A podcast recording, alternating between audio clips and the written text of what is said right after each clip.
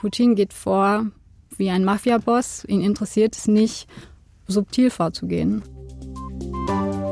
Hallo und herzlich willkommen zu einer neuen Folge von Diskussionsstoff für das Wochenende vom 26. August 2023.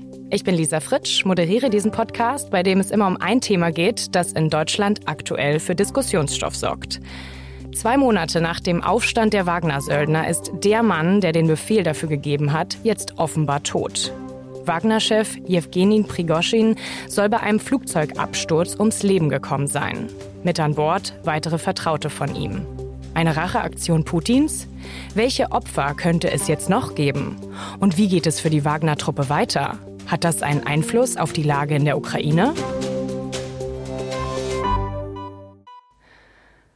Und diese Folge gibt es jetzt auch als Videopodcast auf YouTube zu sehen. Den Link dazu finden Sie in den Show Notes. Und für die Diskussion begrüße ich zum einen T-Online-Chefredakteur Florian Harms. Hallo an alle, ich freue mich dabei zu sein. Und zum anderen unsere Politikredakteurin und Russland-Expertin Klara Liebkowski. Hallo.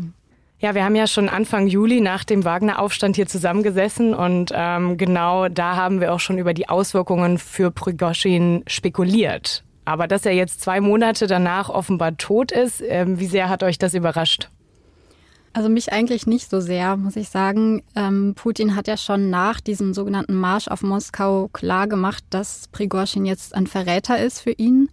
Und im System Putin gibt es eigentlich oder darf es eigentlich keine Verräter geben. Das heißt, er sollte dann bald ähm, aus dem Weg geräumt werden. Das war erwartbar, denke ich. Der Zeitpunkt jetzt war wahrscheinlich, so erkläre ich mir das, dass ähm, Putin die Kontrolle wieder erlangen wollte über diese ganze Gemengelage. Dann hat er ein bisschen Zeit verstreichen lassen und ist jetzt sozusagen zur Tat geschritten.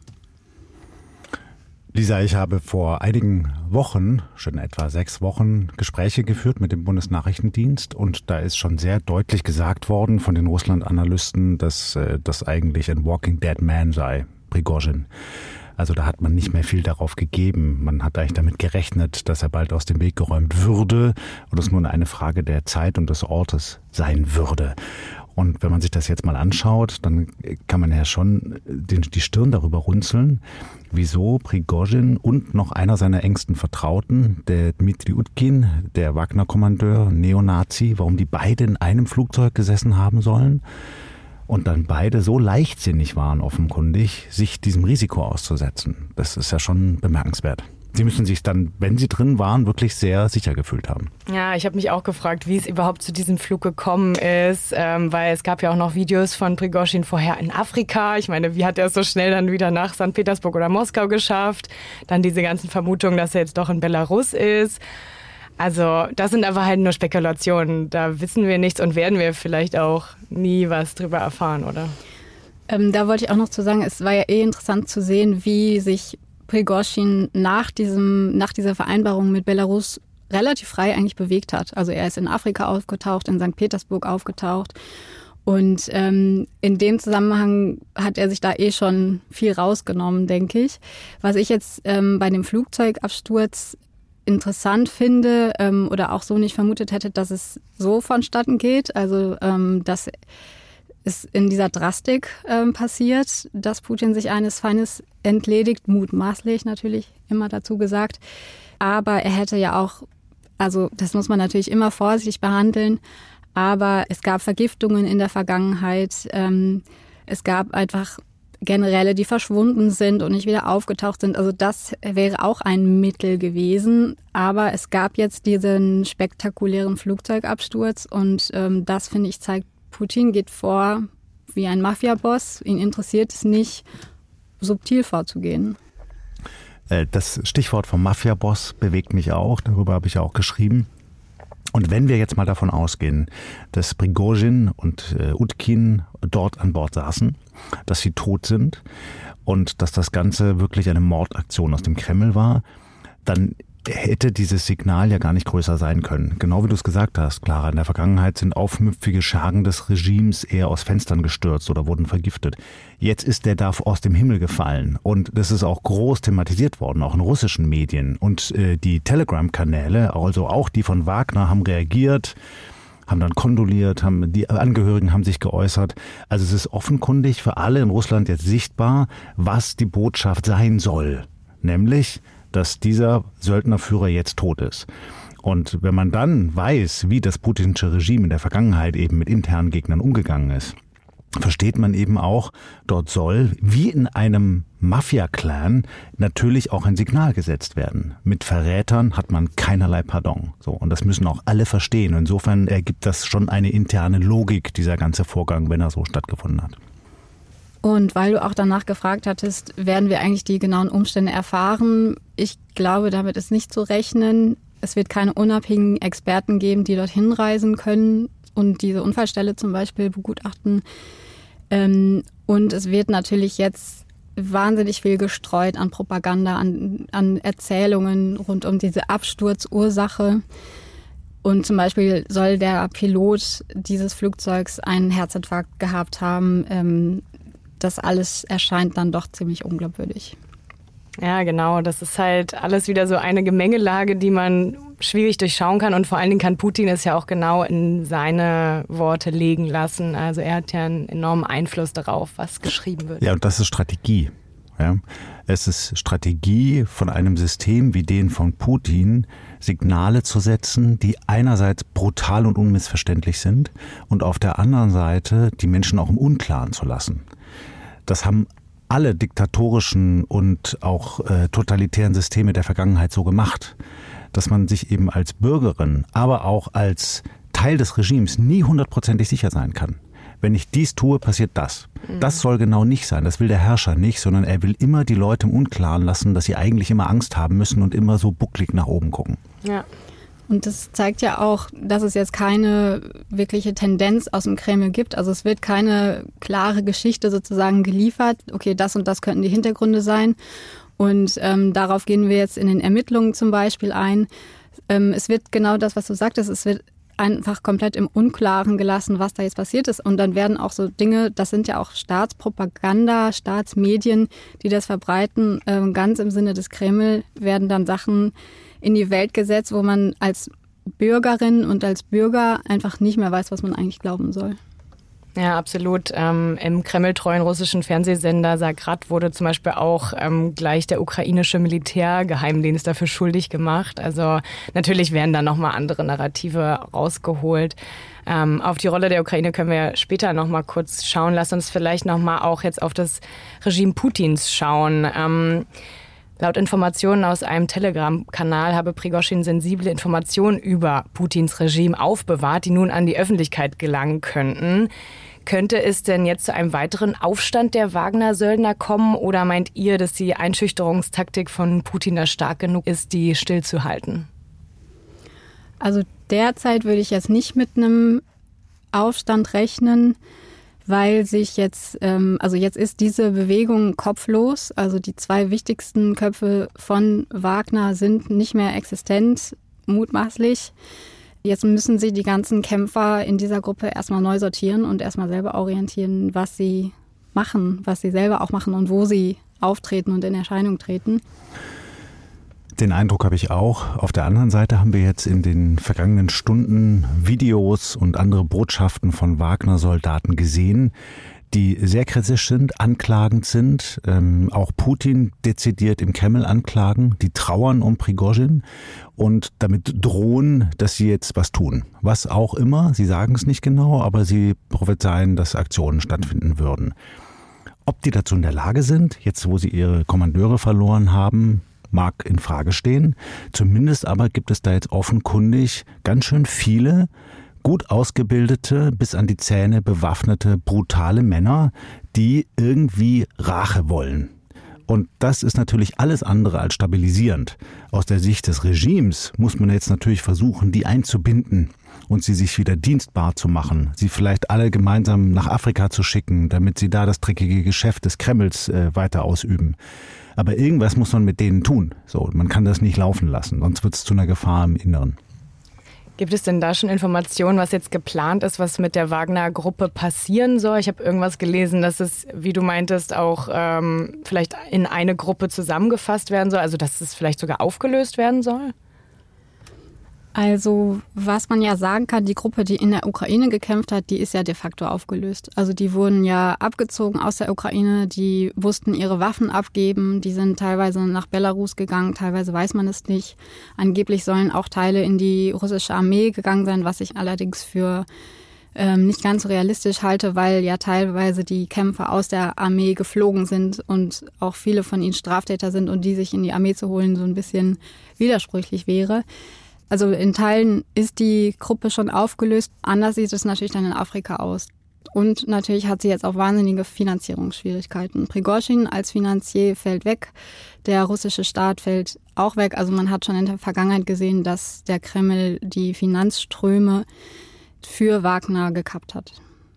Kannst du das nochmal ähm, genauer erklären, warum es sozusagen eher unrealistisch ist, die Wagner-Söldner in die russische Armee überzuziehen? Du meintest, sie sind von Strafgefangenen. Also ich denke, dass es schwierig ist, die Wagner-Söldner in die russische Armee zu integrieren, weil viele von ihnen ähm, verurteilte Straftäter sind. Die sind teilweise aus Gefängnissen rekrutiert worden und ähm, in Teilen eben auch früher in der Armee gewesen, dann aber dort rausgeflogen und ähm, sich die wieder zurückzuholen, das halte ich für unwahrscheinlich. Weil die dürfen sozusagen auch gar nicht auf russisches Staatsgebiet, weil sie dann verhaftet werden würden? Oder das waren nur frühere Gefangene? Sagen. Das waren frühere Gefangene, ja. Mm, okay, gut. Ähm, du hast gerade schon Afrika angesprochen. Ähm, bevor wir gleich darauf zu sprechen kommen, noch mal kurz ein Hinweis in eigener Sache. Um keine Folgen unseres Podcasts zu verpassen, abonnieren Sie den Diskussionsstoff gerne in der App, mit der Sie Podcasts hören. Und hören Sie auch gerne in unseren Nachhaltigkeitspodcast Grünes Licht rein. Da gibt es einfache Alltagstipps, um etwas nachhaltiger zu leben. Genau, und damit ähm, zurück zu dem Thema und dem Aspekt Afrika. Die Wagner-Gruppe ist ja auch für den Einfluss Russlands in Afrika wichtig, ähm, wie wir jetzt schon gesagt haben. Darauf bezogen hat sich auch nochmal Außenministerin Annalena Baerbock in einem Interview mit dem Deutschlandfunk geäußert, in dem sie aber auch vor Spekulationen rund um die ganze Prigoschin-Affäre jetzt warnte.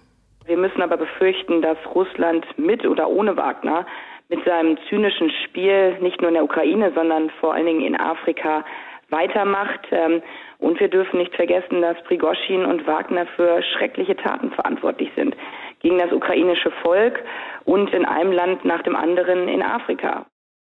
Ja, Baerbock vermutet hier eher, dass Russland mit oder ohne Wagner genauso weitermacht. Aber ist Putin jetzt nicht auch geschwächt in seiner Machtposition in Afrika, weil er nicht mehr so großen Einfluss hat wie vorher mit Prigoschin? Ja, gegenwärtig ist er natürlich erstmal geschwächt.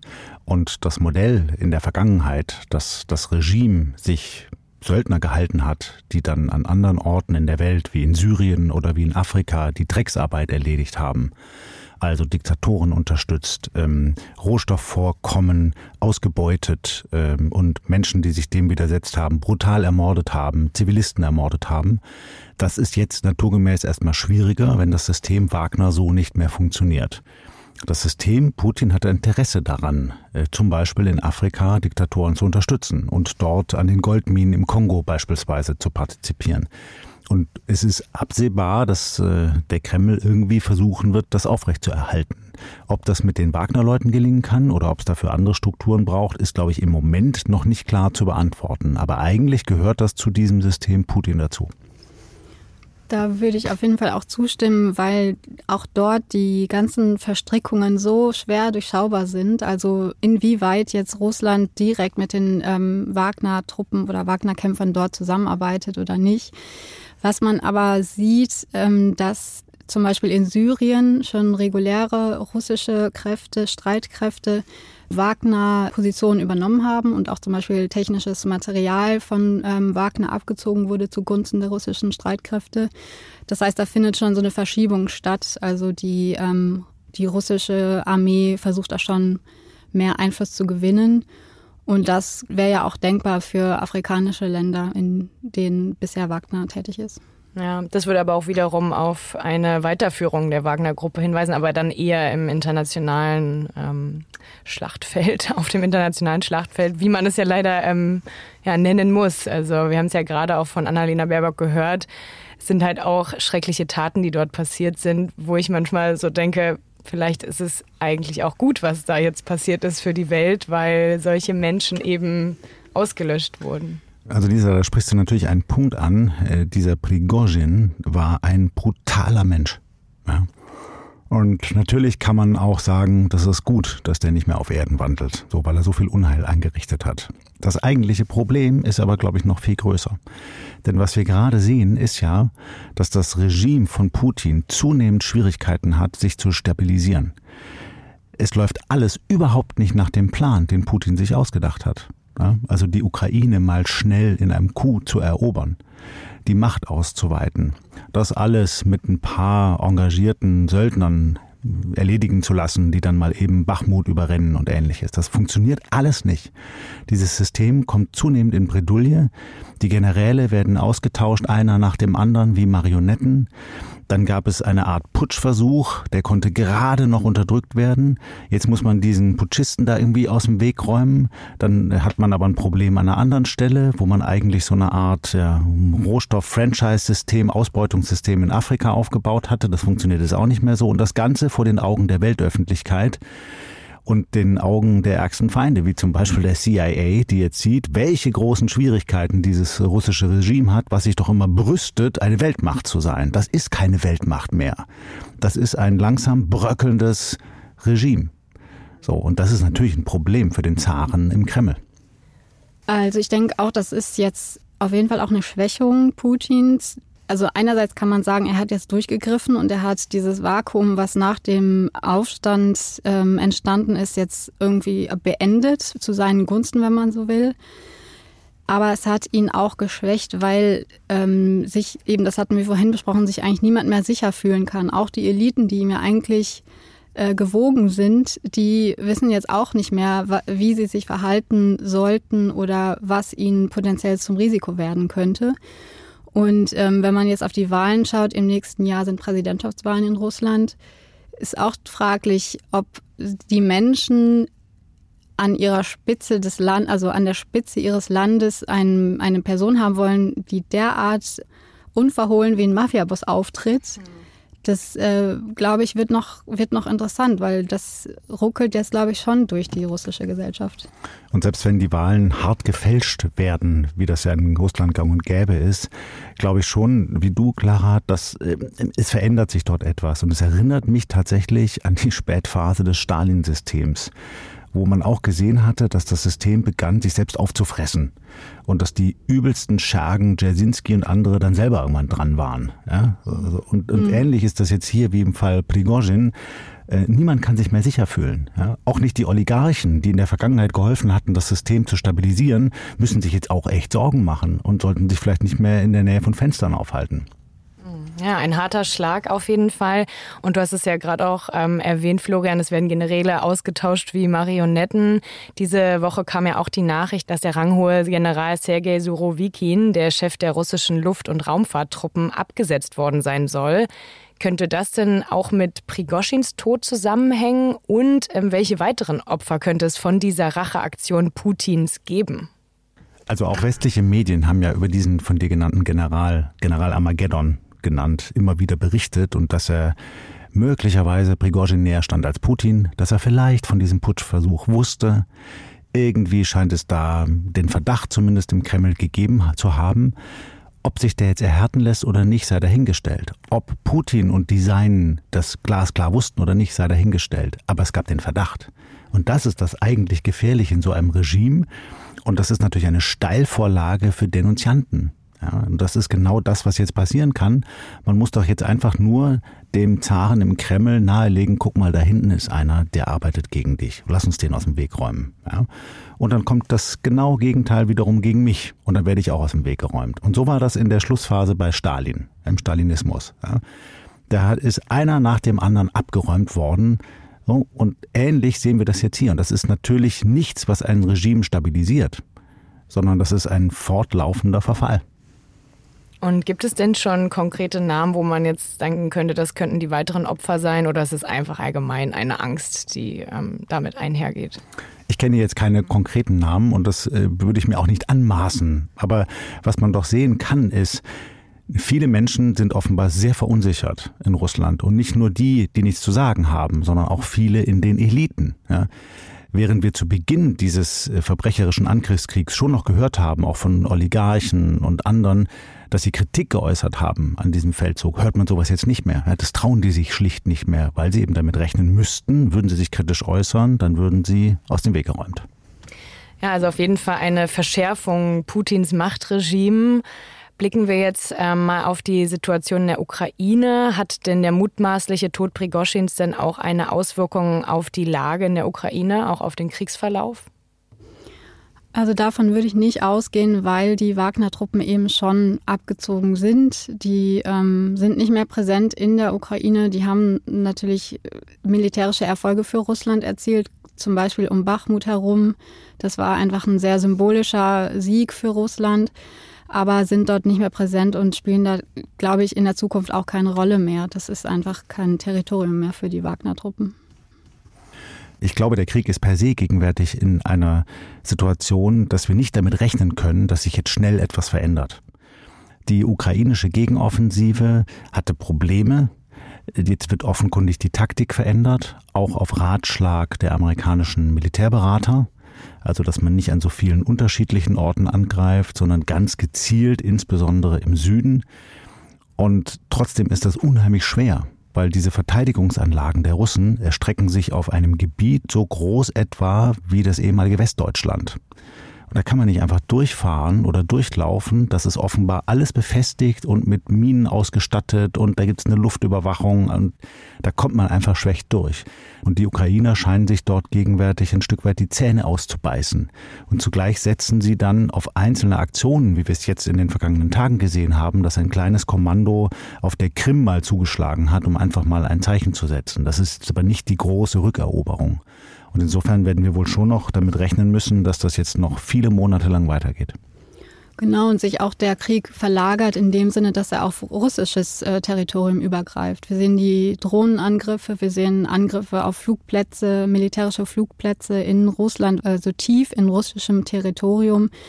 Und ähm, damit zeigt ja auch die Ukraine, dass sie ähm, sich, also dass sie auch ihre Taktik, ihre Strategien ändert und ähm, Darin sieht man eben, dass die äh, Gegenoffensive quasi im Land natürlich vorangeht, wenn auch langsam, aber eben auch ähm, die Ukraine dann ihre Maßnahmen sozusagen verbreitert. Also das ist, die sind natürlich nie bestätigt, diese Angriffe, aber es ist schon wahrscheinlich, dass zum Beispiel diese Flugplatzangriffe von pro-ukrainischen Aktivisten durchgeführt werden.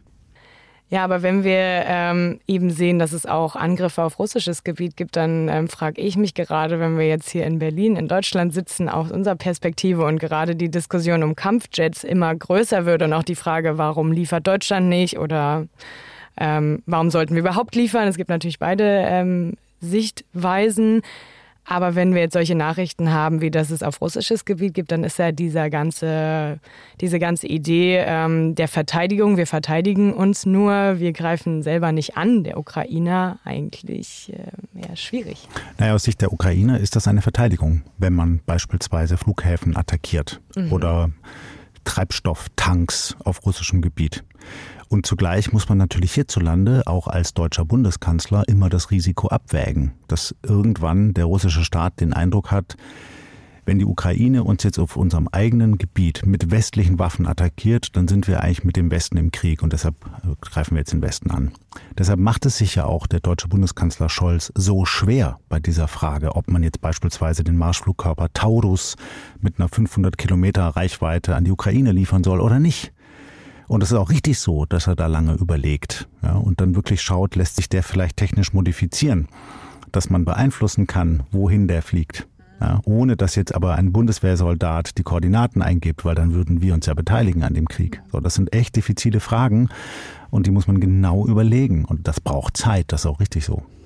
Trotzdem würde ich auch noch sagen, es, ist, es steht natürlich überhaupt nicht in irgendeinem Verhältnis, was ähm, von Seiten, mutmaßlich von Seiten der Ukraine gerade im russischen Territorium passiert. Also da fliegen Drohnen beispielsweise auf leerstehende äh, Geschäftsgebäude in Moskau.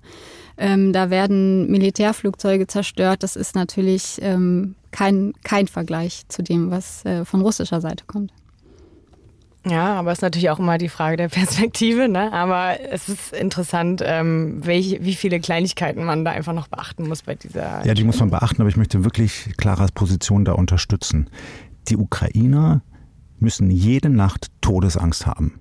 In ganz vielen ukrainischen Städten, weil wieder russische Drohnenangriffe oder Raketenangriffe stattfinden können. Auf ihre Wohnhäuser, auf ihre Kinder, auf sie selbst.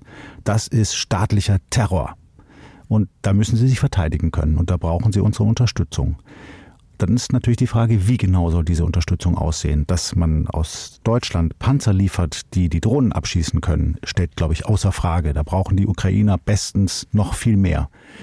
Dass man jetzt auch Marschflugkörper liefert, mit denen die Ukrainer über diesen Minengürtel rüberschießen können und die Russen zurückdrängen können, damit sie nicht weiter dann die Ukraine bombardieren, ist sicherlich auch richtig stellt aber viele weitere Fragen. Was können denn dann da noch mit für Taten angerichtet werden mit solchen Raketen? Und das muss eben ganz genau überlegt werden. Ja, vielleicht auch gut, dass es nicht in unseren Händen liegt, diese Entscheidung, sondern bei den Profis. Ja, ich möchte nicht der Kanzler sein. Ja, und damit danke ich euch für eure vielen Erklärungen. Wir sind schon am Ende der Folge. Ich hoffe, Ihnen da draußen, liebe Hörer und Hörer, hat diese Folge gefallen. Wenn ja, abonnieren Sie gerne unseren Diskussionsstoff-Podcast in der App, mit der Sie Podcasts hören, zum Beispiel auf Spotify oder Apple Podcasts. Und lassen Sie uns auch gerne eine Bewertung da oder empfehlen Sie uns auch gerne Bekannten weiter. Und auf Spotify und Apple Podcasts gibt es auch unseren neuen Nachhaltigkeitspodcast Grünes Licht zu hören. Nächste Woche startet dort die dritte Staffel mit neun spannenden Folgen. Hören Sie doch mal rein. Fragen, Anmerkungen und Kritik können Sie uns gerne an podcasts.t-online.de schreiben. Und damit bedanke ich mich fürs Zuhören und sage ciao. Schönes Wochenende. Ich freue mich, wenn viele Hörerinnen und Hörer dieses Format weiterempfehlen. Das kann man ganz einfach machen, indem man einfach den Link dazu rumschickt oder den Newsletter rumschickt, oder Lisa? Genau. Ist doch nett. Machen Deswegen. Sie das doch mal. Und bleiben Sie uns gewogen. Tschüss.